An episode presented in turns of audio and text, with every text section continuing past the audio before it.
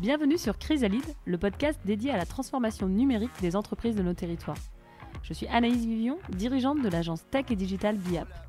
Mon objectif avec ce podcast est de mettre en lumière les dirigeants des PME et ETI qui innovent et accompagnent leur croissance grâce au digital. J'espère que dans ces échanges, vous trouverez de l'inspiration, des idées et une vision pragmatique du numérique. C'est l'humilité par rapport aux conséquences des innovations. Hmm. De se dire qu'il y a un moment, c'est pour ça que j'aime bien la démarche qu'on est en train de faire sur l'IA, il y a un moment, on ne sait pas très bien où on va aller. C'est Il ne faut pas se disperser. Mm. Mais il faut accepter que le fruit est un peu- sera un peu différent de ce qu'on espère. Dans cet épisode, nous partons à la rencontre de Bruno Hugues de la Rose, dirigeant du groupe IDEA. Avec des racines et une histoire liée au domaine portuaire, IDEA est un acteur de la logistique industrielle qui réalise ses prestations en amont et en aval des grands sites industriels. Bruno revient pour nous sur l'histoire et les évolutions qu'ont connues cette entreprise, et notamment sur la manière dont il a repris la société sous la forme d'une coopérative. C'est l'occasion également pour lui de nous partager sa vision sur le pilotage d'une entreprise et l'innovation permanente dont il faut savoir faire preuve pour anticiper le futur, et notamment sur le digital pour une industrie 4.0. Bonne écoute. Bonjour Bruno, merci de nous accueillir chez toi. Bonjour Naïs. Et hum, comme tous mes invités, ce que je te propose, c'est de commencer directement par, me, dire bah, qui t'es, d'où tu viens euh, et comment t'es arrivé euh, chez IDEA. Alors Bruno de la Rose, moi j'ai 61 ans, 5 enfants dont une au ciel, et euh, Maria Valérie. Et euh, voilà, et je suis chez IDEA depuis, qui, qui s'appelait avant MTTM, qui est une entreprise qui déchargeait des bateaux depuis 1996, mais on va parler de cette histoire. Avant, j'étais un industriel qui avait fait une école de commerce et du droit à la fois. Euh, et j'ai travaillé dans l'automobile, les cosmiques d'abord, l'automobile, et ensuite euh, à la Chambre de commerce et d'industrie de Nantes, où on s'est occupé du rapprochement avec Saint-Nazaire et du lancement d'un certain nombre d'activités dans, les technopoles, donc sujet qui va nous intéresser sur l'innovation, et dont bien évidemment aussi le World Center et le- les services d'entreprise. Voilà, et sinon, dernière caractéristique, je suis plutôt assez engagé sur le territoire depuis un certain temps. Donc euh, au CJD, à l'Union maritime, euh, dont j'assurais les présidences il y a quelques années. Et puis après, Chambre de commerce de, de de Saint-Nazaire, dont j'étais le président entre 2000 et 2005. Puis Chambre de commerce et d'industrie régionale. Et puis aujourd'hui, je suis président du Club des 30, qui réunit des grandes entreprises avec l'actionnariat familial sur le Grand Ouest. Donc tu as toujours euh, eu des mandats associatifs en même temps que tes activités? Toujours. Toujours, parce que c'est une clé d'ailleurs de, de ce qu'on peut déjà partager avec nos auditeurs. C'est une clé de l'ouverture d'esprit aujourd'hui, c'est que euh, je crois que on, est, on a un monde qui est de plus en plus complexe et de plus en plus rapide. Et que lorsqu'on est dans nos écosystèmes un peu fermés, on a un peu du mal à s'aveugler, soit sur le temps des changements, Mm. soit sur la nature des changements. Et c'est tout l'importance de pouvoir croiser les regards en permanence. Ouais. Et tu as toujours été sur Nantes? Non, pas du tout. Non, non, j'ai eu la chance de, de pouvoir. Je, je suis troyen d'origine, avec une famille du sud-ouest et breton euh, des deux côtés. Et puis en plus, après, j'ai voyagé. J'ai j'ai habité euh, à Châteauroux, à Lyon, à Pittsburgh, à Lyon, à, je te dis, à, Londres, puis à Paris. Et un moment euh, assez classique, hein, c'est un remake avec euh, le Covid. de deux enfants et avec euh, mon épouse, on se posait la question de savoir si on continuait à faire un développement international ou si on choisissait un- une terre d'atterrissage. C'est ce qu'on a fait en disant ça sera Nantes. Parce que on a, voilà, je suis un breton qui navigue et j'étais content de revenir. Ouais, ça, ça ne m'étonne pas, on a une belle région. Et comment t'es arrivé chez IDEA? C'est hum, parce que du coup, de ce que j'ai compris avant, c'était MTTM, Oui. voilà. Et, et donc, euh, finalement, quand j'ai cherché, j'ai vu que bah, c'est toi qui dirige l'entreprise. Je me suis posé la question est-ce que c'est ton entreprise? Mais du coup, tu m'expliquais que c'est une coopérative. Comment t'es arrivé euh, Qu'est-ce qui a été euh, l'élément déclencheur pour arriver dans cette aventure? Alors d'abord, l'origine d'IDEA, c'est 1919, La Fraternelle. Tu vois, avant MTTM, c'est La Fraternelle. C'est une coopérative, c'est huit personnes qui déchargeaient les navires, qui se sont mis ensemble. Voilà. Hein. Au moment où il y avait, euh, vous vous souvenez, 1919, Saint-Nazaire a choisi par les Américains pour débarquer. Mhm. Et ils se sont créés, euh, ils ont créé cette activité pour euh, décharger les bateaux américains. Ils ont continué jusqu'en 1945, ça tombait bien, ils ont eu un nouveau remake, si je puis dire. Et puis après, effectivement, l'entreprise euh, évoluait, mais essentiellement sur le portuaire. Il y a eu des activités périphériques, hein, notamment dans la reconstruction de Saint-Nazaire, avec un savoir-faire assez exceptionnel. Euh, le béton de Saint-Nazaire était propice à, être expatrié. Non, blague à part, on a eu du mal à avoir une activité. Mais euh, pour être plus sérieux, effectivement, le portuaire a toujours été dans les racines de l'entreprise. En 1982, mon prédécesseur, qui était le quatrième dirigeant d'entreprise, euh, à, un moment, avec les changements de conditions de, l'activité portuaire, a, failli vraiment y passer. Hmm. Et euh, si je, quand je dis y passer, c'est-à-dire y avait un moment, le port autonome demande des investissements considérables par rapport à l'entreprise, et il a décidé euh, assez astucieusement de s'associer avec un partenaire, alors qu'à l'époque, il avait 55 ans. Et le euh, lui avait 55 ans et le partenaire 50 ans. Et donc, vous voyez, l'innovation, ça peut arriver à tout moment. Et il a décidé de créer un terminal, notamment un terminal cimentier, un terminal agroalimentaire, où ils ont investi considérablement euh, et qui ont été des réussites. Donc, c'est le premier terminal cimentier indépendant français. Et ce terminal euh, a permis à l'entreprise d'être sauvée, hein, de pouvoir continuer sur le port. Mais lui-même, c'est pour ça que j'évoquais son âge, à un moment a, souhaité prendre une, une, retraite. Et du coup, il disait, écoute, euh, il faut sans doute se diversifier, parce qu'à l'époque, il y avait trois clients qui représentaient 98% euh, euh, de l'activité du groupe, enfin de, l'entreprise à l'époque, c'était une entreprise uniquement. Il me dit, est-ce que ça t'intéresse? Alors moi, entre-temps, où étais-je? Eh J'étais à Nantes, où j'étais en train de travailler avec Alain Mustière sur la création de cette fameuse métropole européenne pour l'Ouest. Hein. On se battait à l'époque pour, ça, fait vieux, mais les tramways, les TGV, les, les, les, parcs d'exposition, mais également le, fait de relancer l'activité économique. Pour ceux les plus jeunes d'entre nous, euh, euh, on ne se souvient pas, mais il y avait une friche industrielle qui s'appelait l'île de Nantes, et cette mmh. friche industrielle, il y avait la fin du chantier du Bijan en, en 1986. Hein transfert à Saint-Nazaire. Creusot-Loire, 82 dépôts de bilan de la première boîte française euh, mm. que lâchait l'État, entre guillemets. Et donc on se trouve dans une situation où on se dit, mais est-ce que Nantes a un avenir? Et donc il fallait reconstruire Nantes. Et il y a une particularité à l'époque, c'est qu'on a mobilisé l'ensemble des entreprises pour faire un constat sans appel qui s'appelait Nantes Atlantique Métropole Européenne pour l'Ouest, dans lequel on disait, mais qu'est-ce qui nous manque? Il nous manquait notamment de la formation, il nous manquait de l'innovation. Et donc on a créé une école par an pendant 10 ans et puis bon, c'est une autre histoire. Après, on a créé aussi des centres d'innovation. Et d'ailleurs, j'étais l'un des cofondateurs de l'IRT Jules Verne dernièrement, mais enfin, mmh. avant, on avait fait un certain nombre d'activités. Et, et, j'étais évidemment euh, à, l'époque directeur des services aux entreprises de la Chambre de commerce de Nantes-Saint-Nazaire, puisqu'on avait rapproché Nantes et Saint-Nazaire. Cette capacité à se remettre en question aussi, c'était d'arrêter d'avoir des, des, situations de monopole institutionnel, mais plutôt de travailler en, en en partenariat. Mhm. Et à l'époque, donc, euh, j'avais travaillé avec mon, prédécesseur de l'entreprise, qui était vice-président de la Chambre, et qui me dit, écoute, ça tombe bien, je ne sais pas très bien ce qu'on doit faire demain, mais je te fais confiance, tu vas pouvoir le faire. Et tu l'as évoqué tout à l'heure, Anaïs. Euh, j'avais 36 ans euh, à l'époque, pas beaucoup d'argent pour une autre raison sur laquelle je reviendrai tout à l'heure. Et entre-temps, nous avions eu trois enfants supplémentaires en arrivant à Nantes. Donc, j'étais en situation où il fallait absolument que je retrouve une, une capacité à, rendre autonome la famille. Et j'étais en train de regarder une entreprise à reprendre. Et quand on n'a pas beaucoup d'argent et qu'on a une entreprise à reprendre, on se dit, bah, tiens, il y a peut-être deux ou trois choses à faire. Et notamment, euh, euh, les coopératives sont des choses intéressantes parce que les, coopératives sont des entreprises indépendantes hein, qui appartiennent par mmh. nature à, à, des salariés pour la majorité, pour la majorité du capital, je vais en chantant.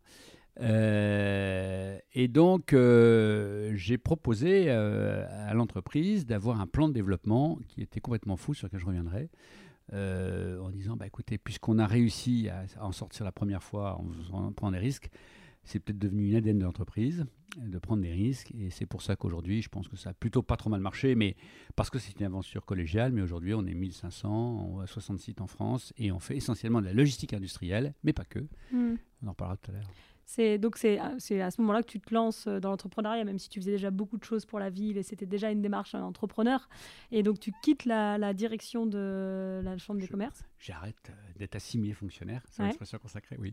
et, du coup, et, c'est parti, tu te, tu lances dans l'aventure. À chaque fois que j'ai changé un job, j'ai perdu un tiers de mes revenus en prenant les risques associés.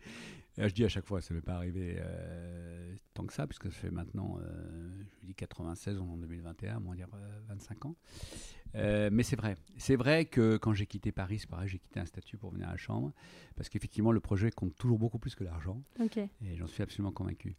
Euh, non, mais pour revenir à ta question, euh, ce qui est intéressant, c'est qu'à un moment, est-ce qu'on peut avoir un projet sur une entreprise comme celle-là?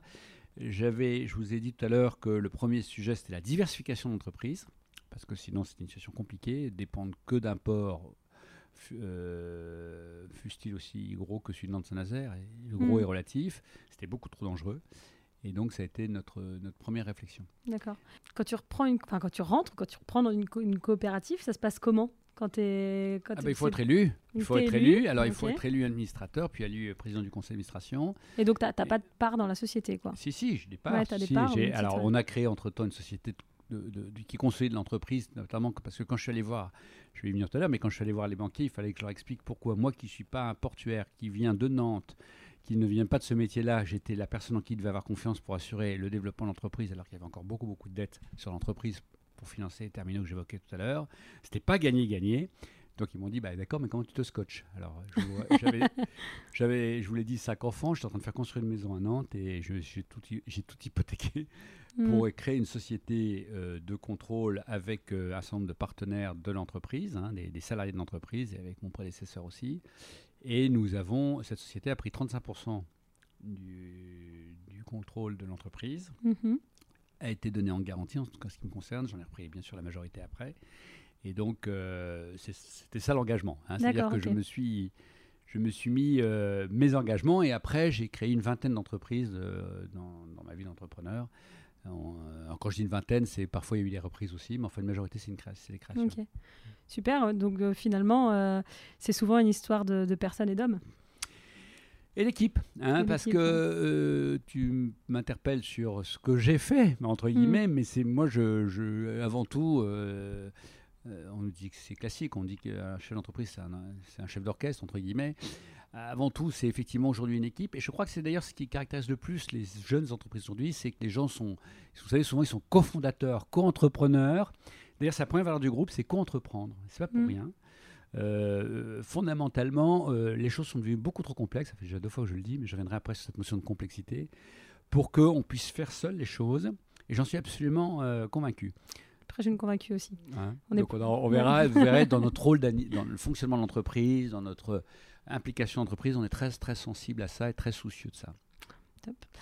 Et alors, IDEA, parce que d'extérieur, euh, bon, tu nous as raconté une phrase que fait IDEA, mais quand on, quand on rentre un peu plus dans le détail, on se dit, voilà, mais ça fait beaucoup de choses. Euh, si, tu devais faire le pitch d'IDEA euh, un peu sur ses activités globales alors, quelques mots.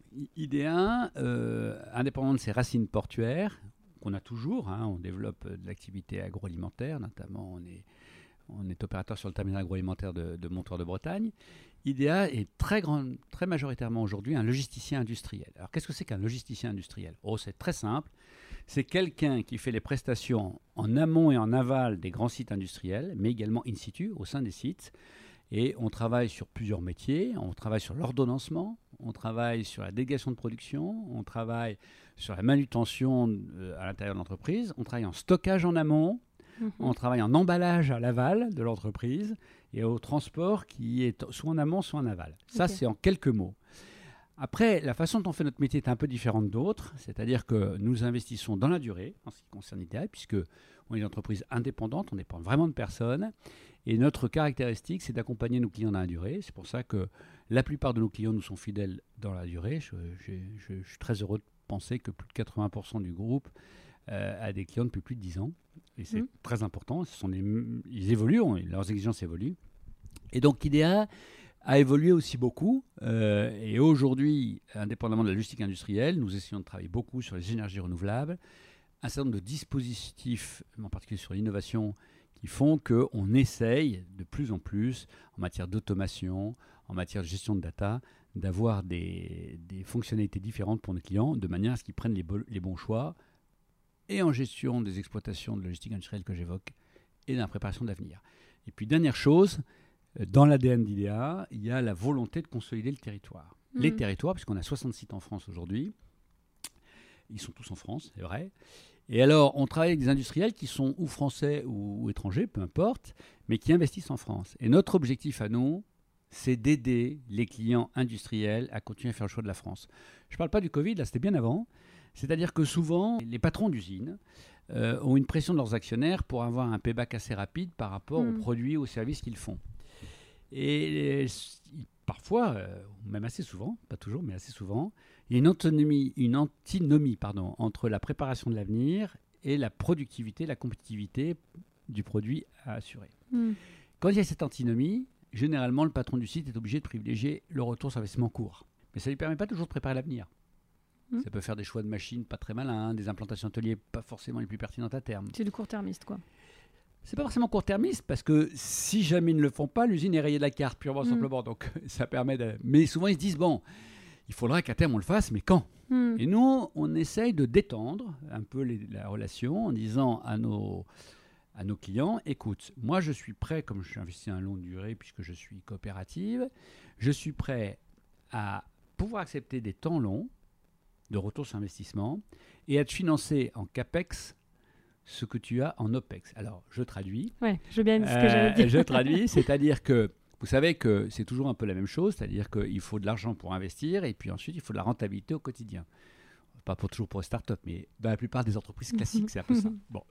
Et donc effectivement, vous avez des gens qui ont aucun problème à avoir les budgets pour fonctionner, mais dont l'actionnariat ne veut pas des engagements à long terme qui vont entre guillemets pénaliser euh, l'agilité du groupe, hein, c'est-à-dire trop de dettes par exemple. Hmm.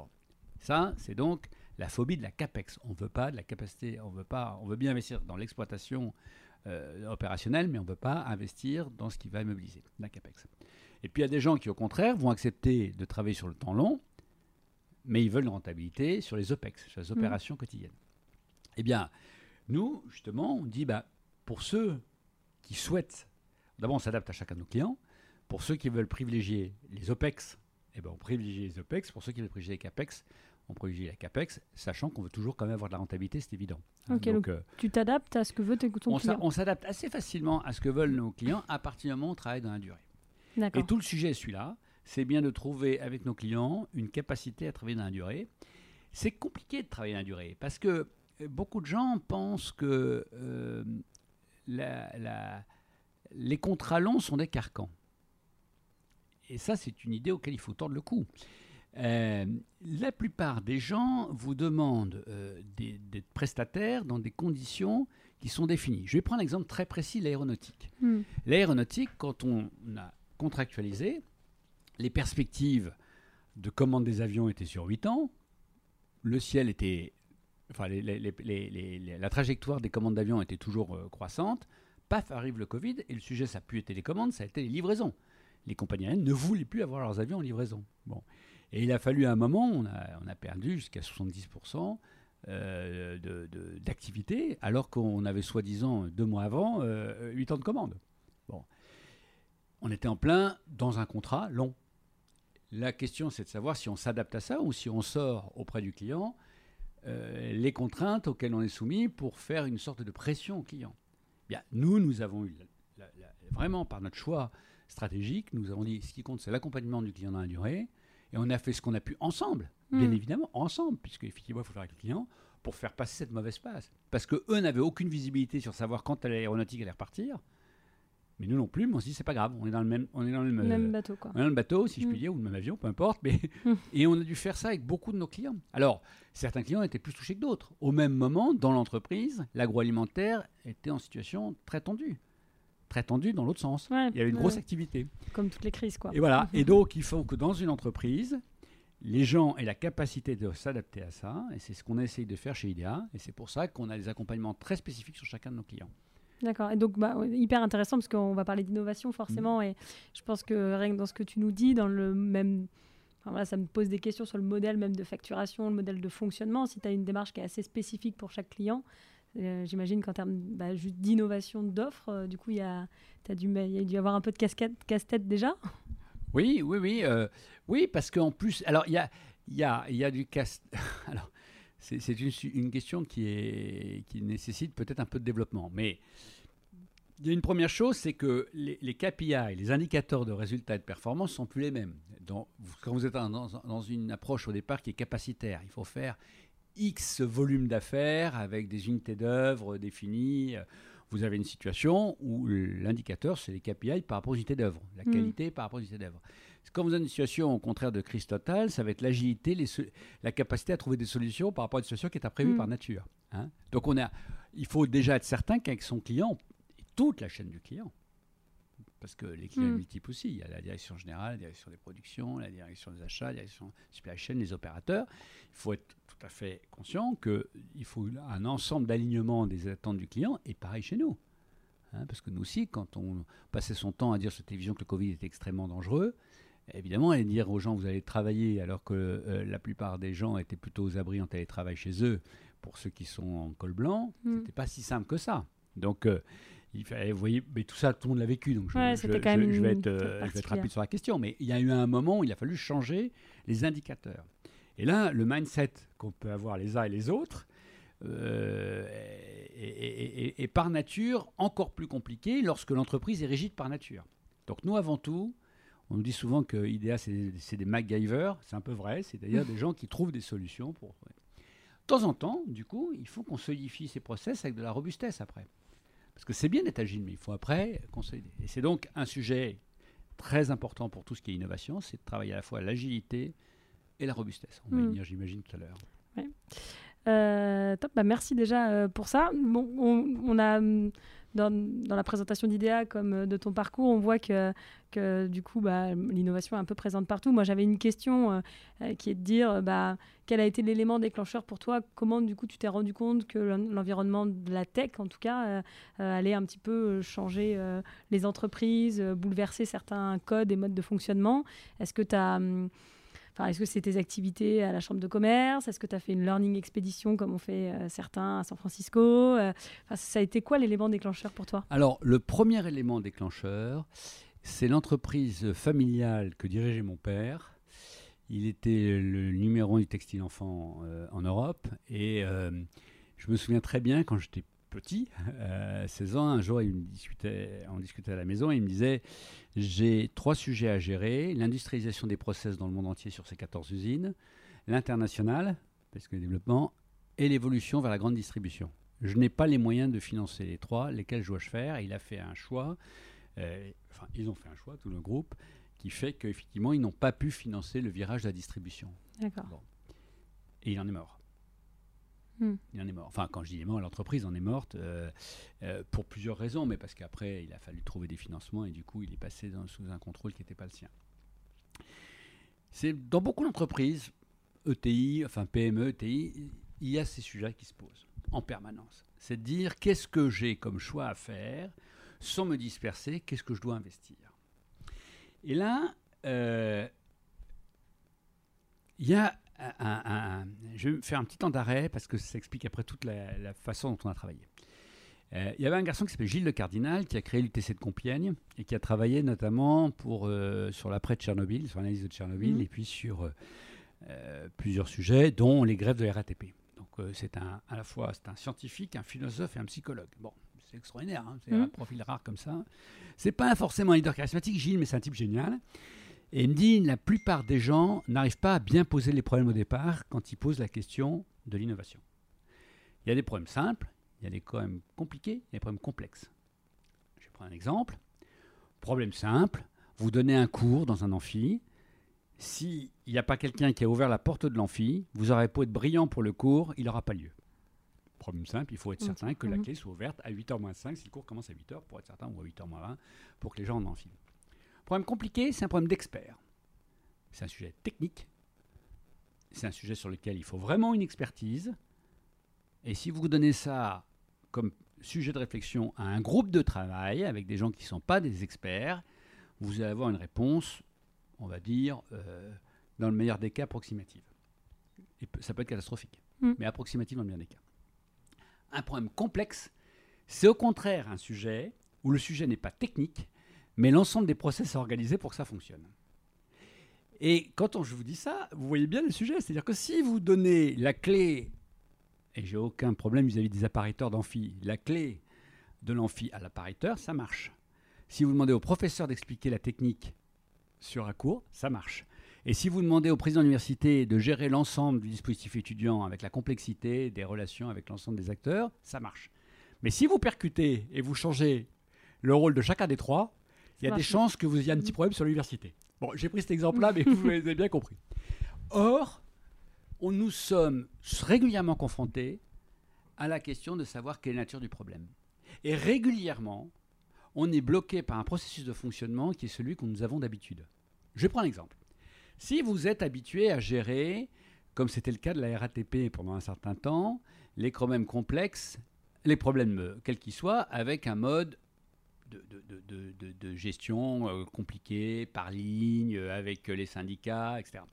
Et que vous avez un problème purement technique, ça ne marche pas, parce qu'il faut que l'ensemble des lignes soient gérées. Bon, j'ai pris cet exemple-là parce qu'il a été mm. un moment au cœur des conflits sociaux, et ils ont réussi à trouver, dans le cas de la RATP, une capacité à dialoguer en amont de ces process pour éviter que la grève soit la cote d'alerte. Parce que la grève, du coup, était devenue je fais un préavis de grève pour dire que j'ai un problème. Est-ce hmm. qu'on peut essayer de trouver le problème avant? Bon. Donc, je ne dis pas qu'il n'y a plus de grève, mais il y en a quand même beaucoup, beaucoup moins. Il y a eu un gros progrès qui a été fait par EPP, et il n'aurait pas pu être fait, ce gros progrès, s'il n'y avait pas eu l'accord général, à la fois de la direction, des syndicats, euh, des usagers, pour trouver une solution qui fonctionne. les usagers, ils aimeraient bien que ce soit encore mieux, mais, mais mais globalement, vous voyez ce que je veux dire. Donc, ils ont mm. réussi à dire, finalement, les problèmes complexes, on les gère d'une manière particulière, les problèmes compliqués, on les gère d'une Eh bien, dans cette entreprise, c'est pareil. Et donc, ça veut dire que toi, tu t'es, enfin, es, tombé dans la partie innovation digitale, pas euh, par, une, par une intuition ou parce que du coup, tu as, des rencontres et tu t'es dit, je vais avoir ce problème-là demain? Comment, comment c'est apparu à toi Je me suis dit simplement, je me suis dit, un, ma, ma, ma limite personnelle est bien réelle. Je n'ai pas la technicité pour gérer les problèmes les plus compliqués. Et c'est mhm. pour ça que Nicolas Doro, euh, qui, avec lequel j'exerce la co-direction générale de l'entreprise, lui est un, expert en logistique, c'est un ingénieur qui est expert. Je me suis dit, par contre, je crois que j'ai une certaine aptitude à gérer les problèmes complexes. Voilà. Mhm. Et donc, de, par nature, on a essayé de serrer dans notre fonctionnement, à chaque fois qu'on crée une entreprise en partenariat, de dire comment on peut fonctionner. Et je crois qu'effectivement, nous avons cette aptitude à travailler en partenariat avec les gens. Ça, mhm. c'est vrai que c'est important. Du coup, les gens nous passent les signaux faibles. Et si on a des signaux un peu en avant, hein, par exemple, tiens, si ça continue comme ça, je vais devoir fermer cette usine. Comment on peut t'aider à ne pas la fermer Qu'est-ce qu'on peut faire, etc. Eh bien, si après il y a des aspects techniques, on les traite en technique. Ok. Hein et alors, qui, ça veut dire que tu as une remontée de signaux faibles par rapport au digital? Tout le temps. Alors, j'en viens sur le digital, pardon, là je te parlais de l'innovation de façon générale. Alors, sur le digital, c'est différent, c'est que du coup, euh, de façon plus globale sur l'innovation, je, disais que j'avais été un moment très impliqué, notamment au moment où Atlampol était, mm. était s'était créé. Euh, je me suis aperçu que euh, on est un peu comme tous ces fous qui cherchent la clé à l'endroit où il y a le réverbère hein, et il y a la lumière. Ils ne les cherchent pas dans le noir. Vous connaissez cette, cette analogie. Et, donc, je me suis dit, quels sont les endroits où euh, on est en train de préparer l'avenir et qu'est-ce qu'ils me disent? Et on voyait bien que la digitalisation des process est un sujet transversal. Alors, c'est encore plus vrai aujourd'hui, évidemment. Mm. Mais à un moment, on disait quand même, c'est le sujet des informaticiens. Alors là, j'ai pris conscience assez tôt que c'était pas un sujet d'informaticien, c'était un sujet de direction générale. C'était un truc un peu empirique, mais je me dis, attends, c'est beaucoup trop important pour qu'on le laisse aux seuls informaticiens. Et quand tu prends conscience de ça, tu dis euh, création d'Atlampol, ça nous remonte à quoi 15 ans, 20 ans? Oh, ça a 30 ans, oui. 30 ans. Donc toi, à 30, il y a 30 ans, tu te disais déjà, ça va chambouler les organisations de nos industries. Oui, pas qu'Atlampol, mais de façon globale, les nouvelles technologies. Euh, la technologie va chambouler l'organisation de nos industries. Par contre, effectivement, je reviens sur le, le, sujet d'avant, c'est que moi, je n'ai pas la technicité pour être capable d'appréhender les systèmes informatiques. Par contre, je, tu sais que c'est stratégique. Je dis où est-ce qu'il faut que je chercher. Et, alors, comment, comment te, ça veut dire que tu prends conscience de ça il y a, il y a, il y a, 30 ans, en fait Ouais, ouais, ouais, une bonne trentaine, mais un peu même avant, parce que chez Ford, on avait, on avait déjà travaillé sur les premiers ordinateurs PC. Et, donc, du coup, mm. euh, quand tu. Enfin, quand ça faisait partie du, du projet quand tu as repris IDEA ou du coup c'est arrivé après Non, c'est arrivé après parce qu'il euh, il y a un moment, il faut d'abord sauver la boîte. Et après, euh, parce que sinon on ne peut pas payer les process, il n'y a, a, que maintenant avec les systèmes start-up où finalement on demande, euh, c'est l'attraction qui compte plus que la rentabilité d'une entreprise mm. pour beaucoup de start-up, jusqu'à un certain point. Enfin, en tout cas au départ. Mais avant, on ne levait pas des fonds comme ça. Donc avant, euh, je ne pouvais financer que ce que j'arrivais à gagner avant. Ok, donc tu as dit d'abord, je, classique. je rends l'entreprise rentable et après, je me penche sur ce sujet. stratégique, effectivement, dans lequel on a prévu de créer cinq entreprises, enfin même sept, mais il y en a deux qui sont par- qui, qui ont- qu'on a arrêté. Cette entreprise, dans les cinq ans qui suivaient, j'ai fait un plan stratégique, je suis allé voir les banquiers en expliquant que j'allais automatiser les process, un certain nombre de fonctionnements, que j'allais créer une diversification marché pour éviter de dépendre de mes trois clients que j'évoquais tout à l'heure. Et c'est ça qui a permis d'enclencher le sujet. Du coup, j'ai pu me recruter des compétences et ensuite la, la- la spirale euh, s'est enclenchée, c'est- enfin, l'engrenage a fonctionné. Mais il y a un moment, on a identifié les fonctions clés dont on avait besoin. Mhm. Alors après, ça évolue. Alors, je reviens sur la digitalisation. Il y a un moment, euh, je me suis aussi aperçu que, euh, et c'est vrai qu'on parlait tout à l'heure, des- tu parlais des Learning Expedition, je me suis aperçu qu'effectivement, euh, c'est... c'est- Une des choses que j'ai oublié de dire tout à l'heure, c'est que quand mon père a malheureusement, enfin quand l'entreprise a dû finalement s'arrêter, papa avait eu un temps aux États-Unis avec des forêts émuliers, donc c'est des gens qui vous disent quelque chose, Mhm. euh, mais très très longtemps en amont. Donc il avait fait l'analyse de ce qui allait se passer. Il n'avait pas trouvé les moyens d'y répondre. Mais euh, les États-Unis ont toujours été un petit peu en avance, en particulier à Silicon Valley. Donc tous les deux ans, je vais en Silicon Valley. D'accord. Je fais des learning expeditions régulièrement. Alors, elles ont évolué beaucoup parce que j'en suis à 7e ou 8e, je ne sais très bien. Euh, elles ont évolué beaucoup. C'est-à-dire qu'au début, j'allais en découverte. J'y suis allé avec des startups. J'y suis allé avec des politiques. J'y suis allé, euh, entre guillemets, parce qu'on c'est plein de regards. hein. Euh, Il y a des sujets très différents qu'on regarde. J'y suis allé avec des industriels. Je suis allé avec mon comité stratégique. Et puis là, depuis quelques années, j'y vais en intergénération. C'est-à-dire qu'on emmène un junior. Euh, et, et- et- et ça, c'est assez extraordinaire Mhm. pour qu'effectivement, dans les entreprises familiales ou les entreprises non familiales, on puisse croiser les regards. Parce qu'en fait, on s'aperçoit qu'on ne regarde pas du tout les choses de la même manière. Et d'ailleurs, quand Thibault a créé. Back Market, euh, il l'a fait euh, au lendemain. Alors, il avait conçu tout avant, hein, évidemment, hein, mais il est parti parce que quand était malade et, et, euh, du coup, ma femme m'a dit bah, écoute, non, je viens pas. Et du coup, bah, j'ai partagé ma chambre avec mon fils. Mais c'était et c'était une occasion, c'était juste avant qu'il démarre Back Market, mais il m'a toujours dit ça m'a aidé. Et il avait l'idée avant, etc. Mais ça m'a aidé à élargir le sujet, à faire que d'office, je démarre en étant capable de raisonner en dollars, de raisonner au niveau mondial, de raisonner Mm. sur un certain nombre de fondamentaux que je n'aurais pas eu si j'avais commencé euh, spéci- spécifiquement sur le marché français pur. D'accord. Donc ça veut dire que toi, en, finalement, ta manière de te nourrir, et c'est comme ça que le digital est aussi rentré euh, chez IDEA, c'est tu, tu, tu pars aux États-Unis et à San Francisco pour essayer de décrypter les tendances à venir. Pour décrypter plusieurs sujets, parce qu'il n'y a pas que les tendances à venir. Oui, parce qu'on C'est- pourrait se dire finalement toutes les tendances partent de San Francisco alors que du coup il y en a non, partout. non, non, non, on dit pas ça, mais simplement, non, il faut quand même avouer une chose, hein, c'est que c'est quand même, euh, alors on dit sans arrêt, on parle de temps en temps, et, et à Tel Aviv, il y a machin.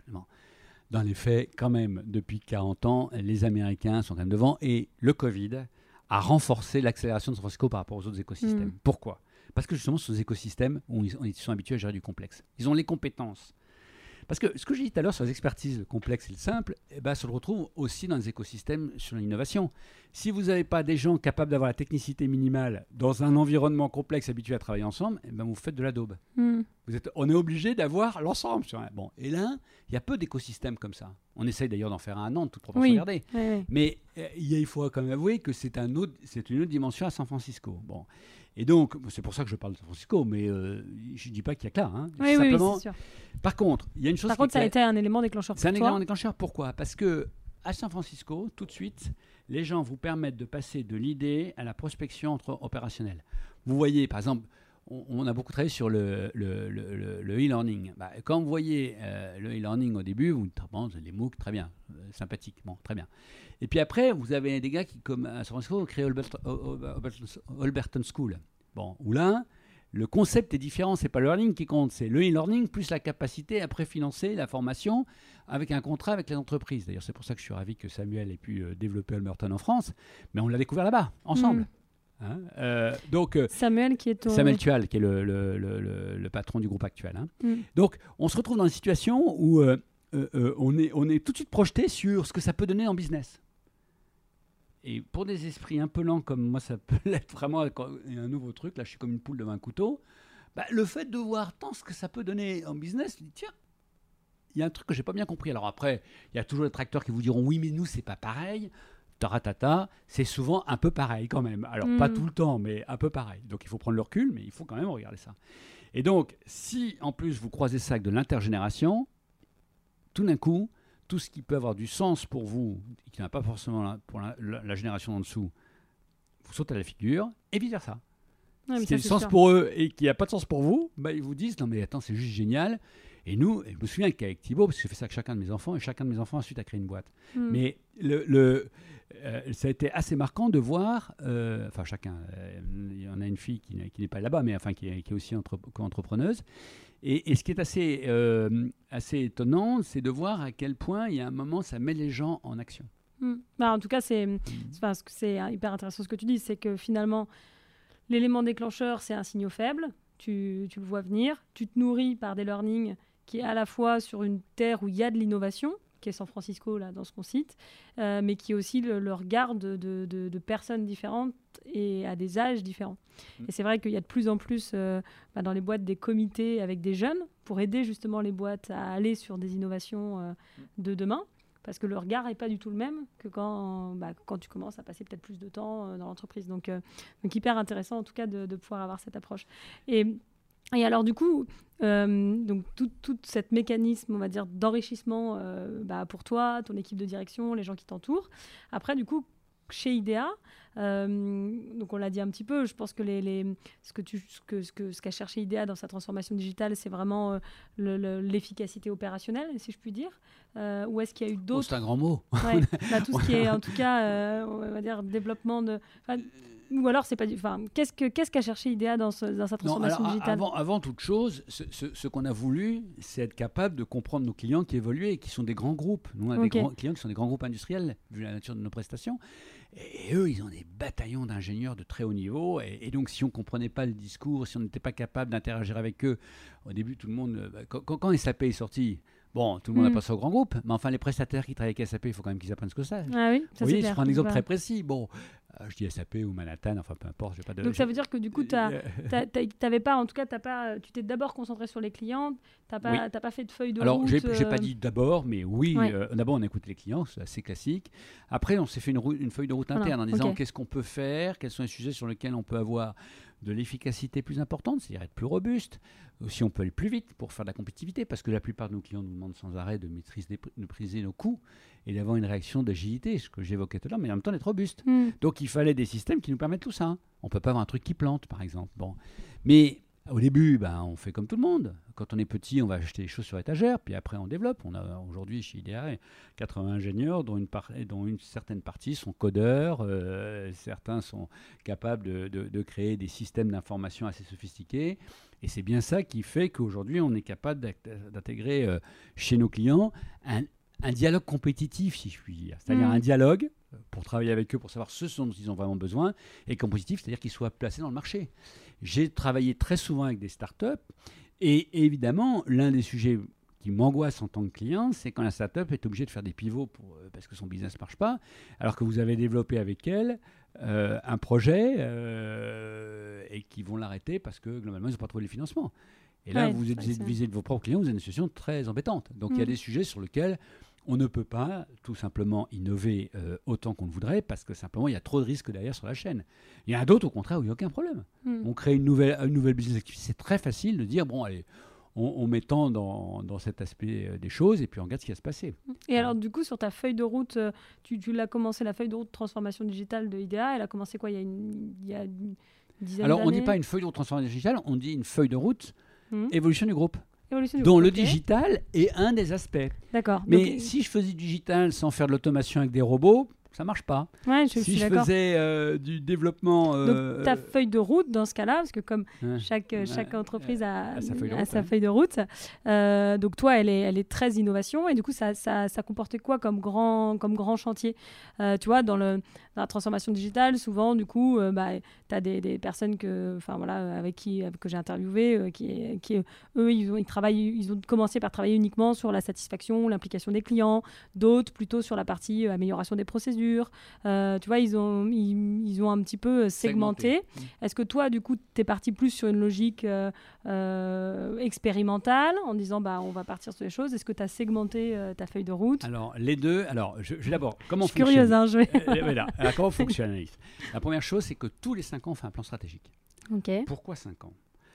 Euh, Parce que euh, quand on demande à quelqu'un de faire une extrapolation budgétaire à un an, en gros, il regarde un gros rétro énorme et un tout petit pare-brise et il dit Bon, on a fait ça l'année dernière, on doit mouiller, je vais faire ça l'année prochaine. Si on te demande dans 10 ans, pff, nouvelle techno, c'est Alice au pays des merveilles. Bon. Et donc, 5 ans, le plan quinquennal, c'est pas seulement le Gosplan ou le plan calcul de De Gaulle, c'est que globalement, les gens qui vous proposent quelque chose sont obligés de concevoir ça avec les technologies qui existent au moment où ils les conçoivent, qui sont en développement. Donc, 5 ans, c'est pas mal, ça fait une maturité. Bon. Une fois que j'ai dit ça, tous les 5 ans, on fait un plan stratégique.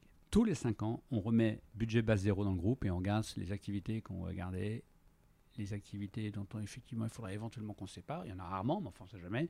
Et une nouvelle relais de croissance. Et quand on travaille sur une relais de croissance, on regarde quels sont les fondamentaux. Et c'est à la suite de ça qu'on fait notre euh, lien sur l'innovation et le développement. D'accord? Première chose. Alors là, il se trouve que le plan stratégique de 5 ans, il tombe cette année. C'est 2021-2025. Et donc, euh, nous, on a décidé cette année, alors on va, on va l'annoncer ensuite euh, à nos clients, on va le partager, mais on l'a partagé déjà avec les collaborateurs euh, le week-end dernier, enfin le week-end d'avant. On a trois ou quatre sujets. La première chose, on a tout ce qui est automation. Là, on est obligé. Et il y a beaucoup de digital dans l'automation. hein. tout ce qui est automatisation des process pour les sécuriser et pour sécuriser nos personnels. Parce qu'il y a beaucoup de- d'accidents du travail qui sont dus euh, au fait qu'un certain nombre de gens ont, sont à, ont à manœuvrer des charges lourdes dans des conditions pas très faciles, etc. Donc Mhm. ça, il faut absolument faire une guerre à ça, il faut trouver le moyen de les protéger. Euh, donc c'est vrai sur nos engins, c'est vrai sur nos véhicules, mais c'est vrai également dans les process au sein des entrepôts. Première chose. Le deuxième sujet, c'était clairement euh, la gestion des data et l'IA. Alors je vais venir, à- je finirai par ça parce que là on a vraiment fait un truc un peu gonflé. Euh, on dirait même un peu couillu, mais je, je trouve. Cas, ça m'a demandé en tout cas de lâcher prise pour être là. La troisième chose, c'est tout ce qui est euh, euh, la digitalisation de, de, de l'ensemble de nos process industriels. Hein, donc on a regardé, là c'est vraiment digital pur, de Mm. dire qu'est-ce qu'on peut arriver euh, à, à- à regarder qui vont nous aider à faire de la surveillance, euh, euh, de- des- KPI automatiques pour que les gens puissent bien gérer l'ensemble des dispositifs et la satisfaction client. Et puis la dernière chose, c'est l'énergie, hein, puisqu'on est en train de regarder, bien sûr, comme tout le monde, comment on est, je suis, on est également membre de dirigeants SSF de l'Ouest, comment on peut effectivement optimiser notre fonctionnement, notre sobriété énergétique, hein, euh, mais également comment on peut trouver des relais. Et on va notamment être producteur d'énergie avec une volonté, nous, d'être l'un des premiers logisticiens à proposer à terme une économie carbone euh, par rapport aux prestations de nos compétiteurs. Bon. Donc on est en train de développer un, assez, euh, un certain nombre d'é- d'éléments là-dessus. Ces quatre su- sujets-là sont les quatre sujets prioritaires. D'accord. Hein Mais ça ne veut pas dire que les autres n'en ont pas. Ça veut dire que ces quatre-là, ces quatre endroits où on est en veille, y compris d'ailleurs de croissance externe s'il le fallait, en veille parce qu'on considère que ça va être dans l'ADN même du groupe de faire de la logistique industrielle. On a à cette occasion euh, réfléchi à la raison d'être du groupe. Et la raison d'être du groupe, c'est incroyable parce que c'est osons construire ensemble des solutions responsables aux défis d'aujourd'hui et de demain. S'il y a bien un truc général, c'est bien ça. Mais du coup, ce qui est intéressant, c'est d'analyser cette raison d'être en regardant ce qu'il n'y a pas. Il n'y a pas le mot logistique industrielle. Mhm. Donc on est d'accord pour se dire que, évidemment, la logistique industrielle, c'est notre métier de base. On est en train de digitaliser tous nos process dans les transports, l'emballage. On est en train de faire une usine qui va faire une- ce qu'on appelle une packline, qui va faire des- des- ce qui sera une première européenne euh, des, des- des caisses automatisées. Euh, Ça sera beaucoup plus sécuritaire pour les gens qui travaillent dessus. Ça nous permettra d'avoir une gain de productivité. Mais ça reste sur notre métier de base qui est celui de l'emballage. Mm. Bon. Sur nos véhicules, c'est pareil. On a développé un certain nombre de process et d'algorithmes, mais ça reste sur nos véhicules, un métier de base. En revanche, euh, pareil sur les, chargeurs, pareil sur les, petits chariots dans les entreprises, etc. Mais ça reste pour nous un sujet de dire de process en disant il faut qu'on fiabilise, il faut qu'on prenne pas de risque. Est-ce qu'on est capable d'aller plus loin? Est-ce qu'on est capable de se dire à un moment, comme l'avait fait Kiva avec Amazon, hein, euh, et c'est pour ça qu'on a des robots d'ailleurs, euh, en disant bah, on va par exemple, au lieu que ce soit l'opérateur qui, qui aille à son stockeur, à, à son, à, son, oui, à son étagère de stockage, c'est l'étagère qui vient à lui. Parce que le robot transporte l'étagère. Ce qu'avait Mm. fait Amazon. hein. C'est comme ça que Amazon a fait des gains de productivité qui ont fait que toute sa réussite est énorme. Mhm. Eh bien, sur les petits colis d'Amazon, c'est fastoche. On sait faire. Sur des pièces industrielles de 7 mètres de long, à des valeurs unitaires de plusieurs euh, centaines de milliers d'euros, c'est beaucoup plus complexe. Mhm. Bon, on est en train de développer des sujets comme ça, on a trouvé des solutions. Et donc, on est, on est vraiment en train d'avancer euh, très fortement là-dessus. Ça ne veut Mhm. pas dire que ça marchera partout. Non, mais c'est hyper intéressant. Ça, Ça veut dire dire que du coup, as donc, tu le disais tout à l'heure, tu as une équipe de un peu plus de 80 développeurs, c'est ça? Non, on a aujourd'hui euh, on a aujourd'hui 80 ingénieurs qui travaillent 80 sur euh, l'ensemble des. Alors je dis 80, c'était un peu plus comme ça maintenant, mais donc on a une direction d'innovation, bien évidemment, qui va regarder par rapport à ces quatre, à ces quatre axes que je vous ai évoqués, tout ce qui peut se passer, qui est en veille, qui va creuser les solutions les plus intéressantes, et ensuite on regarde dans les business units, on a sept business units dans, dans le groupe, qui va tester les process dans chacune des business units là où c'est adapté. Et ça fait longtemps que tu as cette direction innovation? Ah ouais, ça fait 15 ans. D'accord. Non, non, peut-être pas 15 ans. Pas. Et elle a, euh, elle a commencé, euh, elle a tout de suite été non. significative ou au début c'était une petite. Non, euh, alors déjà, une première chose qu'on s'est dit, c'est surtout on ne va pas structurer. Je te dis tout à l'heure, je reviendrai sur le sujet data, mais je vais y revenir. On veut surtout pas la structurer. Parce que si on la structure trop lourde, alors je ne dis pas qu'elle n'est pas du tout structurée, il y a, Hmm. Jean-Baptiste qui est responsable de la et l'innovation, mais il a d'abord, il s'est fait une cartographie des référents. Et il travaille avec les gens en interaction. C'est intéressant parce que du coup, il n'y a pas d'embolie. Quand vous avez un chercheur, vous vous souvenez complexes Hmm, hein, hmm, et- hmm. et compliquées te- euh, et complexes? Quand vous avez un chercheur qui est habitué à être un expert technique, en général, il ne regarde que les gens qui sont capables d'interagir avec lui. Je grossis le trait. C'est plus subtil que ça. Mais enfin, il y a quand même une proportion naturelle à regarder. C'est comme le fou et la lumière, quoi. À regarder le sujet bah oui, qu'il c'est maîtrise. toujours plus facile de parler avec ceux qui nous comprennent. Exactement. Donc nous, on a, on a plutôt Jean-Baptiste, c'est une tête chercheuse un peu partout. Il va Mhm. regarder, il va travailler, il va regarder les centres de recherche qui travaillent là-dessus, il va regarder les startups qui travaillent là-dessus. Il les, il les qualifie. Si c'est intéressant, on fait des protos. Il a, il a vraiment, il a. Il a cette logique il- expérimentale. Ah oui, puis il a une liberté de, de- de dire on investit là-dessus, non là-dessus c'est pas très intéressant et on interagit avec Nicolas. On, on passe du temps ensemble pour regarder un peu quels sont les sujets les plus intelligents. Ça, c'est un fonctionnement classique. Bon, si je puis dire.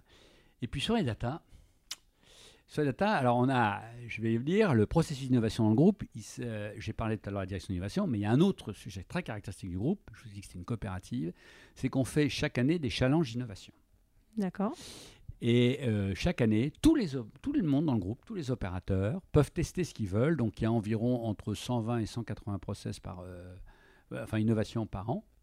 Euh, ça peut être l'amélioration d'un petit aspect très pratique, euh, je sais pas, sur un char d'élévateur, ou ça peut être la conception d'un nouveau, euh, d'un nouveau, je sais pas, système informatique par exemple. Et quel cadre ils ont? C'est-à-dire ils ont un, Open. temps, ils ont du budget, ils ont. Open. Donc, on ils regarde pas comme proposent- ça. On fait- Ils on fait proposent leurs ça. idées? Ils peuvent proposer des idées, et par contre, ils doivent l'expérimenter avec leurs équipes. D'accord. Si, imaginons, je reprends mon, Ils doivent te montrer déjà une preuve. non, non, quoi, ils ne montrent rien petit- du tout. Ils doivent le- le entre eux, ils doivent le valider en équipe Mhm. et ils doivent le tester. Et après, ben, on a aujourd'hui un challenge annuel et il y a une équipe qui va regarder l'ensemble des idées et les 20 premières, enfin, alors je dis 20, ça peut être, allez, on va dire entre 10 et 30, sont présentées ensuite au CODEM, qui est le comité des managers. On est 200, il y a 200 managers dans le groupe et on leur demande de, de- de- de définir quelles sont les idées les plus intéressantes pour eux, les plus prometteuses, les plus sûres. Alors, Mhm. il y a des challenges sur la sécurité, il y a des challenges sur l'innovation, sur la digitalisation, etc. Bon. Et cette année, pour plan stratégique, on est allé plus loin. On a fait un hackathon, enfin trois hackathons d'ailleurs, mais c'était la même chose. On a demandé à l'ensemble des managers qui avaient des idées de venir les pitcher. Et là, on leur a donné une journée, pour ceux qui étaient euh, reçus, T'as fait un startup week-end chez toi, quoi. à faire euh, une journée Mhm. pendant un trimestre par semaine pour creuser leur idée et la, va- la valider ensuite dans le plan stratégique éventuellement. Alors on a retenu un certain nombre, on a retenu 8 dans un premier temps. Dans les faits, il y en a 6 qui, sont, qui vont être dans le plan stratégique. Deux autres, euh, il y en a une qui va être faite à l'extérieur et une autre, qui va- et une autre qu'on a finalement décidé de ne pas retenir. Mais c'était très intéressant parce qu'ils sont passés à l'action. Donc, vous voyez, il y a le process de l'innovation piloté par un patron d'innovation ouvert d'esprit. Il y a bien sûr tout ce qui se passe dans les BU. Il y a les challenges idées-action. Il y a ce hackathon. Et ce qui est intéressant, c'est qu'on s'est dit, bon, bah, avec ça, euh, ça devrait être bon. On a demandé par ailleurs au patron du commerce chez nous, enfin le patron du développement, de faire l'analyse de tout ce qui existait comme mots-clés. Il y a 10 ans, il y a 5 ans, il y a un. Alors, vous savez, par exemple, il y a 5 ans, tout le monde parlait, euh, euh, je sais pas de- de quoi on parlait, on parlait beaucoup plus des fabrications addictives, on parlait beaucoup de. Euh, tout, tout le monde avait les, les, les imprim- les imprimantes 3D en tête, des choses comme Mm. ça. Bon, il n'y aura plus d'usine demain, il n'y aura plus que des imprimantes 3D. Bon. Vous vous souvenez de ça? Ou peut-être il y a 10 ans, enfin peu importe l'idée. Aujourd'hui, on en parle beaucoup moins de ça. Par contre, aujourd'hui, tout le monde parle d'IAD, data, etc. Et donc, il nous a fait un des nuages de mots et il nous a aidé à nous projeter sur les sujets sur lesquels on devait être en veille. Donc, il y avait les sujets, les quatre thèmes que je vous évoquais, les challenges d'innovation, les sujets sur lesquels on va. Ça commence à être matriciel, c'est Mm. pas mal. Puis, on a écouté aussi nos clients. Hein, parce que lui, il a aussi écouté les clients, donc c'est un cinquième bloc. Puis on a écouté nos fournisseurs, parce que aussi c'est un bloc. Mhm, hein. On est mhm. entreprise à mission, on est, on n'est pas entreprise à mission, on, a- on est, on est en train de travailler sur le sujet, mais on essaye d'écouter aussi nos fournisseurs, on essaie d'être fidèles. Je ne peux pas demander à mes clients d'être fidèles avec nous si nous-mêmes on n'est pas fidèles avec nos clients, à nos fournisseurs, à partir du moment où ils se mettent au niveau eux aussi. Hmm. Et c'est intéressant, eux, qui nous expliquent ce qui va changer. finalement. Et puis, on a essayé d'écouter aussi nos écosystèmes. Une fois que j'ai fait cette grosse, tous ces ingrédients-là, on a fait un gros goulash et on a regardé s'il y avait des sujets. On a fait un making-of de tout ce qu'on avait pas retenu et on a regardé ce qu'il y avait dedans. Et dedans, il y avait un mot terrible. C'était IA. Parce que tout le monde chez nous disait, mais non, ça va être génial, mais on ne sait pas ce que c'est. On ne sait pas comment faire. On sait pas. Un peu comme la situation il y a 15 ans, quoi. Et là, on était drôlement ennuyés. euh, et je reste poli en disant ennuyés. On ne peut pas simplement dire on ne sait pas faire, donc on en reste là. Donc on est allé voir des gens. Alors on est allé voir des startups. Il y a des gens merveilleux qui Mhm. travaillent sur l'IA, y compris un an d'ailleurs. Euh, et- et- mais ils en, ils, ils- ils en, ils- ils- on a- ceux qu'on a vus, en tout cas, étaient capables d'en parler une fois qu'on a bien posé le problème. Et il y a une chose qui est caractéristique dans l'IA, c'est que c'est surtout pas ça qu'il faut faire. Ce qu'il faut, c'est pas bien poser le problème, à l'a priori, il faut regarder ce que vous pouvez automatiser, ce que l'IA peut vous donner, avoir un lac de données propre au début pour savoir ce qui va piocher dedans. Mais tant qu'on n'a pas fait ça, on a un peu du mal. Vous me direz c'est interactif parce que si vous n'avez pas clarifié votre, euh, votre, le, le sujet à attendre, euh, comment vous allez nettoyer votre lac de données, c'est pas très facile. Hmm. Mais il y a une espèce d'interaction.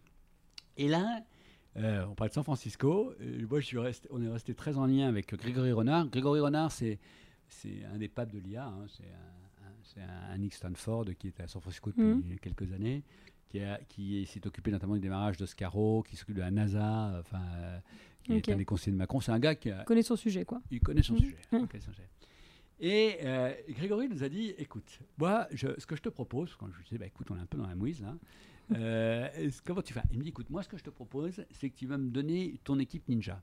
Je dis, c'est quoi une équipe ninja? Attends, tu vas me regarder, tu vas regarder les gens qui te disent que l'IA, ça les intéresse, et puis on va qualifier avec eux ce qu'ils peuvent faire, ce qu'ils sont et ce qu'ils peuvent faire. Donc il a retenu 9 ninjas sur 15 qu'on avait identifiés comme potentiellement, parce que c'était pas si simple que ça, en disant surtout tu regardes pas le niveau hiérarchique, surtout tu regardes personne, C'est pas, pas que des profils tech, tout type de il y a profil de tout.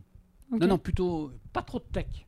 D'accord. Hein c'est un problème complexe, c'est pas un technique uniquement l'IA. Mhm. Là, le technique, c'est lui qui le regarde. Bon. Et puis, euh, ensuite, une fois qu'ils ont fait ça, alors je- moi j'ai dit, bon, alors après, on fait une gestion de projet, on fait une description de poste, on fait une feuille de route. Non, non, non, non, non, non, non, surtout, tu touches à rien là-dessus, tu fais-moi confiance. Bon, bah, je touche à rien, mais j'aimerais quand même savoir, parce que tu, tu fais juste le chèque, ça sera bon. Non, non, je blague parce qu'il n'est pas comme ça, mais bon. Et il me dit, bon, une fois qu'on a défini avec les ninjas, euh, je vais les écouter, et ils vont me dire tous les endroits où ils sont painful, où ils ont des, des sujets complexes ils ouais. pourraient- sur Mm. lesquels ils pourraient, avec la mentalité automatisée. Et moi, je sais, je vais vous faire un mapping des les endroits où il y a des innovations technologiques qui permettent d'adresser le sujet, les endroits où on piétine. Et donc, c'est ça qui est très étonnant pour un dirigeant. C'est pas les sujets les plus importants que tu vas retenir, c'est ceux sur lesquels on peut aller le plus vite. Vous imaginez en termes stratégiques ce que ça veut dire. Mhm. Hein c'est pas les sujets les plus importants, c'est ceux où tu vas aller le plus vite. Bon, ok. Déjà, c'est un mode de fonctionnement euh, Ah, différent. bah, ah bah déjà, comme, tu- Ouais. comme, comme tu dis, c'est un mode de fonctionnement différent. Et ça, du coup, tu, tu deuil, as mais- suivi, quoi. Mais je lui dis, mais ça peut être un truc, tu, tu vas aller très vite, mais qui n'a aucun intérêt pas. Tu t'en fous, ça fait partie de l'exercice. Bon, c'est pour Donc- apprendre à travailler là-dessus. Donc, tu as suivi. Alors, alors, elle me dit comme, mais je dis oui, mais comment je contrôle, comment je contrôlerais, je fais exprès de dire ça comme ça, comment euh, on sera vigilant. Elle me dit, ah non, tu en seras incapable tout seul. Donc je vais te faire un board, un advisory board, qui en dehors de ton conseil d'administration, dans tout ça, gérera la partie IA. Avec des copains, il y en a un qui sera en Chine, un qui sera en Inde, etc. Et on verra après ce qu'on fait sur l'IA. Alors on est dedans là. Et il y a une méthode agile. Toutes les semaines, il voit le contrôle du fonctionnement de l'avancée avec les gars, avec mes ninjas, et tous les mois, on fait un point ensemble. C'est juste vertigineusement déstabilisant. Et Je comprenais pas grand-chose, je comprends encore moins. Et ça donne quoi, en fait? Ça fait beaucoup de combien de, temps? Confiance. Ouais. Ça donne beaucoup de confiance parce que je découvre des sujets. Et ce qui est intéressant, c'est trop tôt pour te donner les résultats, mais ce qui est intéressant, c'est dans la méthode, c'est de dire que, et moi j'apprécie beaucoup que notre patron de l'informatique ait accepté ça. Mhm. Parce qu'au même moment, on lui dit tu vas faire de la cybersécurité, et ça, c'est un sujet qui attend nos clients, et on a un responsable de sécurité, tu vas accepter de travailler en mode agile sur l'IA. le gars, il faut qu'il soit ouvert l'esprit quand même. Mmh, Hein. Donc, euh, c'est pas si simple que ça. Donc, on est en train de fonctionner comme ça. Quand je dis le gars, mais c'est un peu nous tous, on est en train de fonctionner comme ça. Je- moi, je crois beaucoup euh, à des capacités de changement dans les méthodologies.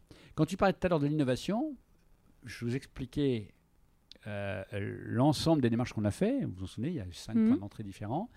Et là, sur là, c'est un sixième. Et c'est ça qui me semble être capital aujourd'hui dans le mode actuel, c'est qu'on ne peut plus gérer dans un monde complexe les sujets qu'avec une méthode infaillible pour tous les sujets. Ouais, carrément. Hyper intéressant. Enfin, de, de ce que je comprends, euh, enfin, de tout ce que tu nous expliques, c'est que euh, à la fois, tu as, tes sujets à 5 ans que tu traces, et puis euh, enfin, l'innovation, elle, elle est partout. Et, et tu te laisses bousculer euh, positivement par des, des, des acteurs externes qui vont du coup venir bah, te remettre de l'innovation dans la, dans la manière de travailler même un sujet innovant. Quoi. C'est tout à fait ça. Et- Mais moi, je trouve ça passionnant. C'est pas que bousculer, c'est génial parce qu'on peut avancer. Ah bah, bousculer positivement, ouais, bien entendu, positivement, puisque ouais. j'imagine que concrètement, Mais c'est stressant parfois, c'est vrai. tout ce que tu as. Bah, et puis, il faut avoir cette culture d'aimer être chamboulé. euh, du coup, euh, alors on n'a on n'a pas le choix dans nos, dans nos, dans nos, on va dire dans, nos- dans- dans notre ère, mais en même temps, faut, enfin, tu vois, il y a des, ça, ça peut être un peu déstabilisant. En même temps, c'est passionnant. Ouais, mais moi, je reconnais que j'ai eu beaucoup, beaucoup de chance euh, d'avoir été régulièrement déstabilisé. euh, bah D'abord, par le fait qu'effectivement, la boîte familiale, à un moment, a été en situation difficile parce que justement, sur l'innovation, on avait, il y avait un volet qui n'avait pas pu être traité. Hmm. Il avait été identifié, il n'a pas été traité. C'est un peu comme l'histoire de Kodak, quoi, que vous connaissez tous. hein. C'est-à-dire Ouais, que le, le truc Mhm. avait été identifié, mais il n'avait pas été traité. Donc moi, mon sujet, c'est surtout d'être certain qu'on identifie les, les problèmes qu'on a et de les traiter. traite. Hmm. Enfin, les traiter, les address, comme on dit aux États-Unis. Mm. C'est, bon. Et puis toi, c'est historique et familial quelque part. Il faut que Ouais, ça soit et puis moi, je regarde mes enfants. Là, j'ai une grande admiration sur les, les- ce, que, ce que sont en train de faire euh, euh, mes enfants, mon genre, enfin tout le monde. Ils sont, il y a, il y a six, six- entrepreneurs sur sept, donc c'est quand même pas mal. Dans des choses très différentes, que ce soit du bacon végétal euh, pour Thomas avec. euh, avec son, avec son, son cousin, que ça soit euh, l'intelligence artificielle sur euh, les applications commerciales que fait euh, Com, ou que ce soit la santé avec Kipling, avec Marine et Vincent Tarot, bah, qui sont en Mhm. paix que ça soit ou bien Back Market, ils sont assez extraordinaires. Je, je, je, je lis ça, ou, ou Aurélien maintenant avec Néo sur la gestion des forêts, ou, ou en matière de formation Léonie. Ils sont assez géniaux parce qu'ils sont dans des nouveaux process de fabrication, de, de nouveaux business et qui a du sens pour la planète. Hmm. Et, Et moi, c'est mon rêve aujourd'hui, c'est de pouvoir aider des gens comme ça. Est-ce que ça te nourrit quelque part d'avoir. Parce que finalement, toi, tu as donné à tes enfants un peu ce- ce- cette, euh, cette culture de l'innovation, de l'entrepreneuriat, de, de faire, de créer avec d'autres euh, personnes? Parce que moi, je trouve que l'entrepreneuriat, tous entrepreneurs, c'est beaucoup de la création à plusieurs. quoi. Mm. Euh, et Est-ce que là, aujourd'hui, eux, ils te nourrissent aussi de toute leur Complètement, expérience euh, complètement. À la fois, ils me donnent un coup de vieux, hein, parce que moi, je comprends pas tout ce qu'ils me disent. Mais en même temps, oui, ça nourrit. Ce qui est assez intéressant, c'est que euh, on dit toujours que les jeunes actuels ont- ont- sont en quête de sens, c'est évident. Et chacun des, des business qu'ils ont est un, un business qui a du sens. Et, et- et- et moi, je pense aussi que la logistique industrielle a du sens. Parce que Mm. ça consolide de l'industrie, l'industrie future. C'est sympathique d'être doux rêveur, mais on a, pour les panneaux solaires, pour la transition énergétique, on aura, on aura aussi drôlement intérêt à avoir un- des, des- des acteurs industriels fiables et Mm. solides, parce que sinon ça fait des, des sacrés dégâts, hein, ne serait-ce que pour l'économie des, la- la- la- sur, les, sur les matières premières, sur les intrants et sur le recyclage. Et tu parles d'industrie 4.0, justement. C'est quoi, toi, ta vision de l'industrie 4.0 euh, Parce que du coup, c'est pareil, on entend pas mal de choses sur l'industrie 4.0, il faut que l'industrie se réinvente. Toi, Bah, c'est, une industrie totalement connectée, hein, si je devais Mm. résumer, ce totalement connectée pour éviter les dysfonctionnements et optimiser euh, euh, la fluidité euh, de l'ensemble des processus qui vont faire une fabrication en, meilleure- en meilleure qualité, meilleur coût euh, et interactive avec toutes les innovations. Donc tu- c'est, pour ça que c'est. Tu considères que tu y es? Oh non Je considère qu'on est un acteur parmi tant d'autres. Mais on l'a bien vu, euh, euh, on l'a bien vu à plusieurs reprises. euh, euh, Lorsqu'il y a un maillon de la chaîne qui est pas bon, euh, c'est celui qui fait casser la chaîne, quoi. Donc nous, il faut qu'on soit au niveau de- des attentes de nos clients. Est-ce Mm. qu'on y est euh, tout le temps? Non. Est-ce qu'on a envie d'y être tout le temps? Oui. Voilà. Est-ce Mm. qu'on y investit sans problème? Oui. Oui, tu Euh, investis. c'est enfin, ça. On y tu- investit. euh, bon, maintenant, on Tu, n'est fais pas tout pour y aller, en tout. On fait tout pour y aller. Euh, C'est pas que moi, c'est- vraiment un, un travail d'équipe. On fait tout pour y aller. Et je trouve que le côté le plus intelligent de la démarche que nous avons, alors voilà, là je vais être immodeste, c'est justement le fait qu'elle soit plurielle, qu'elle soit Mm. collégiale. Qu'il y a à la fois la direction d'innovation que j'évoquais, la capacité des gens à, se, à faire des challenges d'innovation ou du hackathon, et puis la capacité des BU à, à- à innover de leur côté, et, et- et puis en même temps cette veille qu'on a sur les marchés, les systèmes, euh, les syst- différents systèmes de, euh, ou process industriels. C'est ça qui fait que ça marche. Et Ouais. puis bien sûr les coûts faibles de nos clients, enfin les, les signaux faibles de nos clients. Oui, forcément. Mm. Et tu, tu parles, bon, là, du coup, tu parles du collectif, de l'interne. Mm.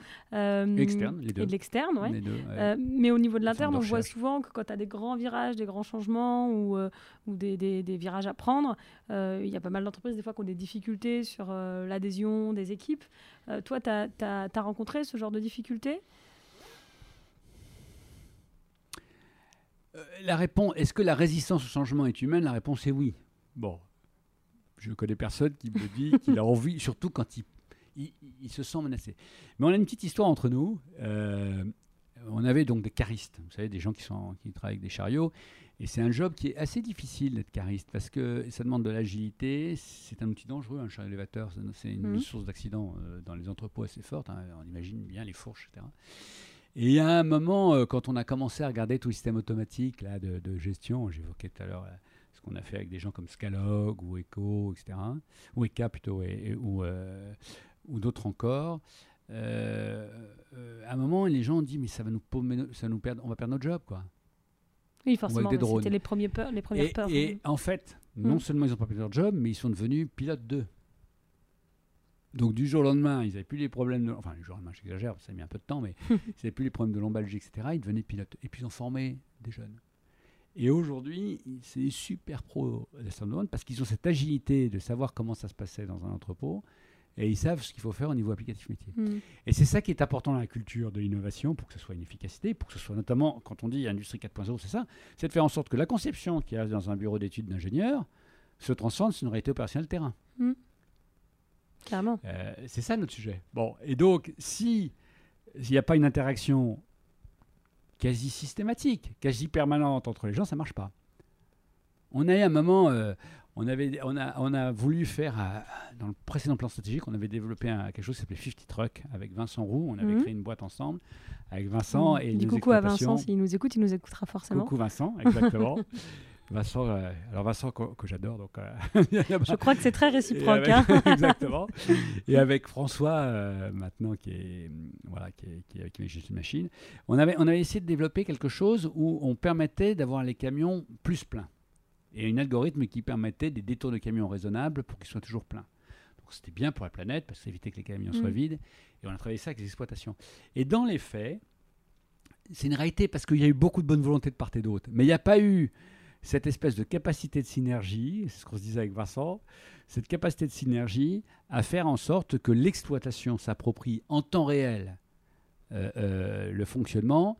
Puis après, on a fait un constat simplement qu'on était trop petit sur le marché pour pouvoir changer le Mm. marché. Donc euh, l'innovation, Dieu merci, a été reprise par un gros qui est sur le marché. Donc ça veut dire que l'innovation était bonne Mm. mais on n'avait pas été critique. Et ça résume bien tout le sujet qu'on a à traiter. Un, il faut avoir des idées. Deux, il faut avoir une interaction pour les mettre en œuvre. Trois, il faut savoir si on est bien dimensionné pour le faire. Et quatre, Mhm. si jamais on n'est pas le faire, il faut accepter de, de- de transmettre l'innovation à des gens qui, sont, euh, qui, qui, qui- qui ont la vont le récupérer le, le fruit Mhm. de l'innovation. Et c'est un parcours d'humilité. euh, et je crois que c'est la caractéristique particulière euh, qui fait que l'innovation peut, peut- peut- peut se concrétiser dans un bon fonctionnement d'entreprise, c'est l'humilité par rapport aux conséquences des innovations. Mm. De se dire qu'il y a un moment, c'est pour ça que j'aime bien la démarche qu'on est en train de faire sur l'IA, il y a un moment, on ne sait pas très bien où on va aller. C'est Il ne faut pas se disperser. Mm. Mais il faut accepter que le fruit est un peu- sera un peu différent de ce qu'on espérait. Alors, il y a des gens qui sont capables de vous dire je l'avais prévu.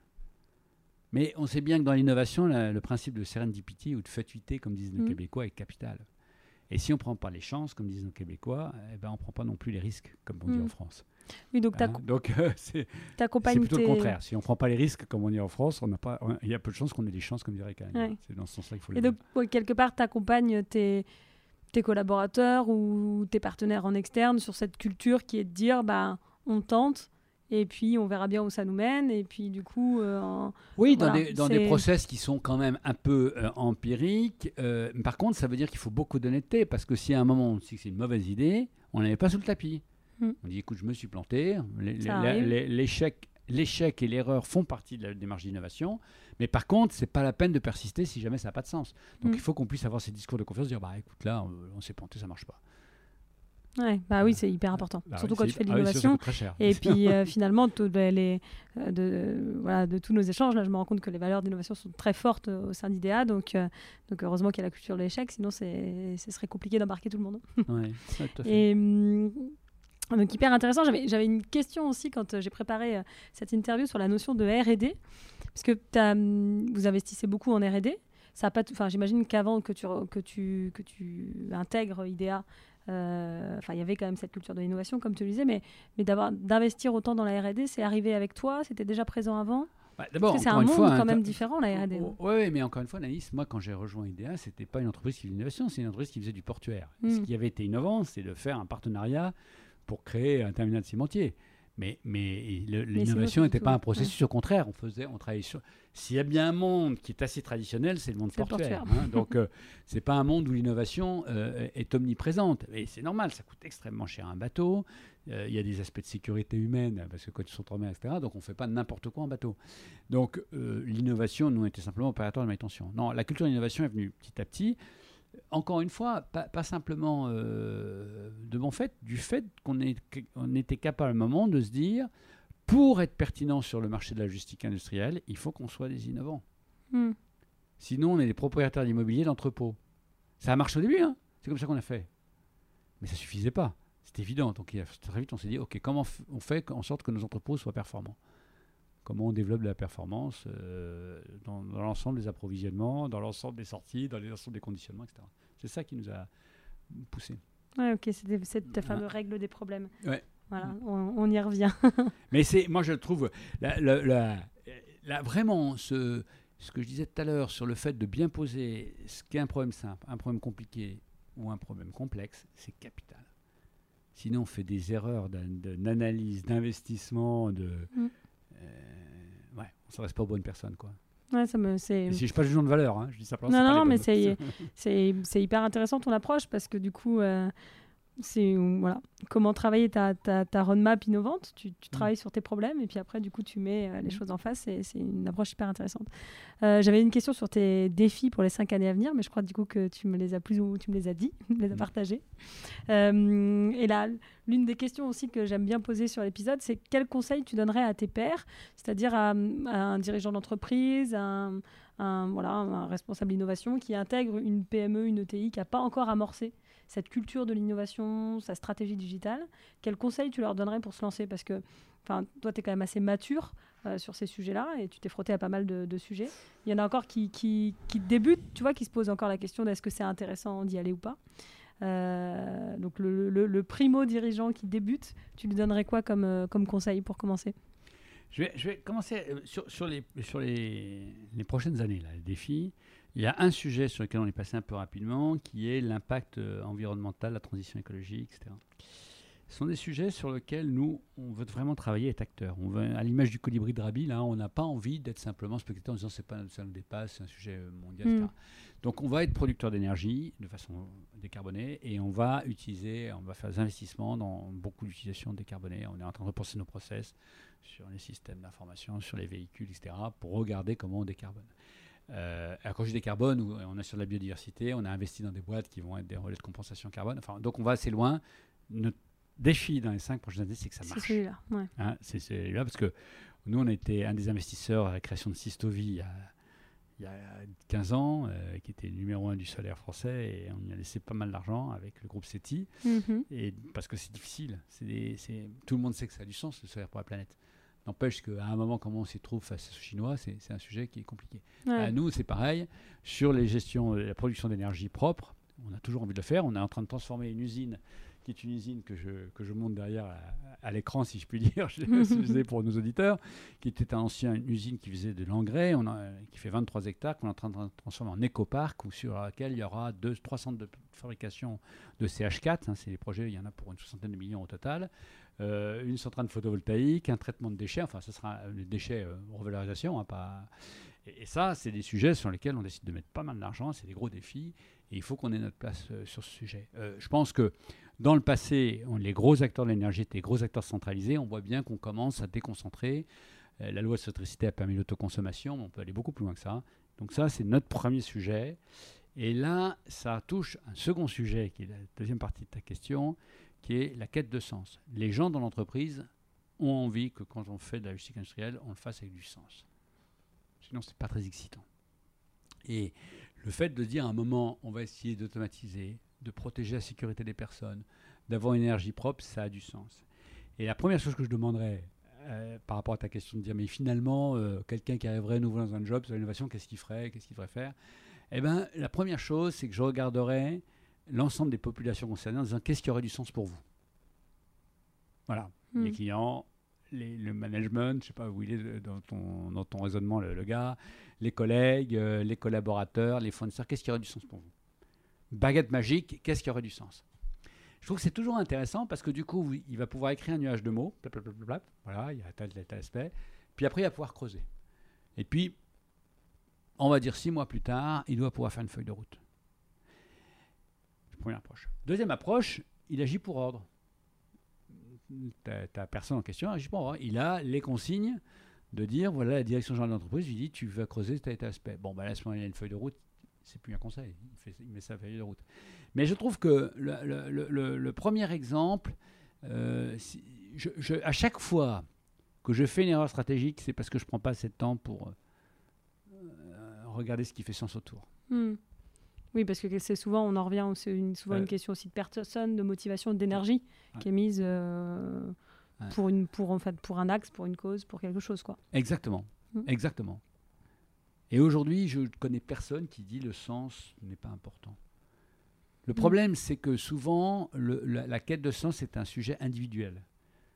Alors que quand on fait de l'innovation, il faut que ce soit un sujet Collectif. collégial. Mm. Enfin, peut-être pas toujours collectif, mais au moins collégial parce qu'il va falloir tester l'innovation, parce qu'il va falloir la valider, parce qu'il va falloir des ressources. Donc euh, voilà, il faut qu'on passe de la quête de sens individuel avec les bons principes de type euh, café du commerce à une quête de sens collé euh, qui là peut donner lieu à une feuille de route. Hmm. Hein. Hyper intéressant, merci beaucoup Bruno. Où est-ce qu'on te trouve si du coup les personnes qui nous écoutent ont des questions pour toi? Eh bien alors, chez IDEA, hein, donc mon mail c'est b idea-sixgroup.com Et euh, sinon, euh, bah, je suis à Montour de Bretagne et elle sera ravie de. Et tu es actif ouais. sur les réseaux, peut-être sur LinkedIn sur. Euh, alors, pas trop, parce que dans ma gestion du temps, j'ai des priorités aujourd'hui et je me suis aperçu que l'ensemble de mes réseaux, alors c'est pas bien de dire ça, hein, mais l'ensemble, de mes l'ensemble des réseaux me faisait qu'en fait, je sacrifiais ma famille deux heures de plus par, par jour et là, j'ai, j'ai mis un arrêt sur image, je vous l'ai dit tout à l'heure. On a eu euh, l'occasion de repenser un peu notre organisation familiale. Et aujourd'hui, je préfère, euh, voilà, je préfère euh, plutôt favoriser le mail, qui est ton environnement pro. favoriser le mail et favoriser des réflexions sur le temps long. C'est-à-dire que, après, il y a l'entreprise qui, bien sûr, sur les réseaux LinkedIn, etc., dans les recrutements. En ce moment, on recrute 150 personnes. Donc, euh, il y a tout ce qu'on veut sur ce côté-là. Il y a des ingénieurs, des opérateurs, des gens. Vraiment, je crois qu'on est plutôt une boîte sur laquelle on est très heureux d'avoir des nouvelles compétences. Et, et c'est pas pour remplacer des anciennes, c'est parce que simplement on est en, en grosse croissance. Mhm. Euh, et que du coup, ben, effectivement, on est très heureux de pouvoir intégrer des, des nouvelles personnes. Mais moi, à titre personnel, je, je trouve que on est dans ce monde de l'éphémère, j'ai un peu du mal. Donc, euh, Ouais, bah, je suis pas fait pour ça. vite, ouais. Je suis pas fait pour ça. Ok. Eh ben, merci en tout cas Bruno pour euh, bah, euh, tous ces échanges, c'était passionnant. Et puis du coup, à très bientôt. Merci encore Anaïs et à très bientôt aussi. Merci d'avoir écouté cet épisode jusqu'à la fin. Si vous appréciez le podcast Chrysalide, n'hésitez pas à nous laisser 5 étoiles et à ajouter un commentaire sympa pour nous permettre d'avoir plus de visibilité et d'être mis en avant par votre plateforme préférée. Si vous voulez échanger sur le contenu de cet épisode, vous pouvez nous contacter sur nos réseaux, nous répondons à tous les messages. Enfin, si vous cherchez une agence pour vous accompagner dans votre transformation digitale, les équipes de BIAP se feront un plaisir de vous répondre. À bientôt!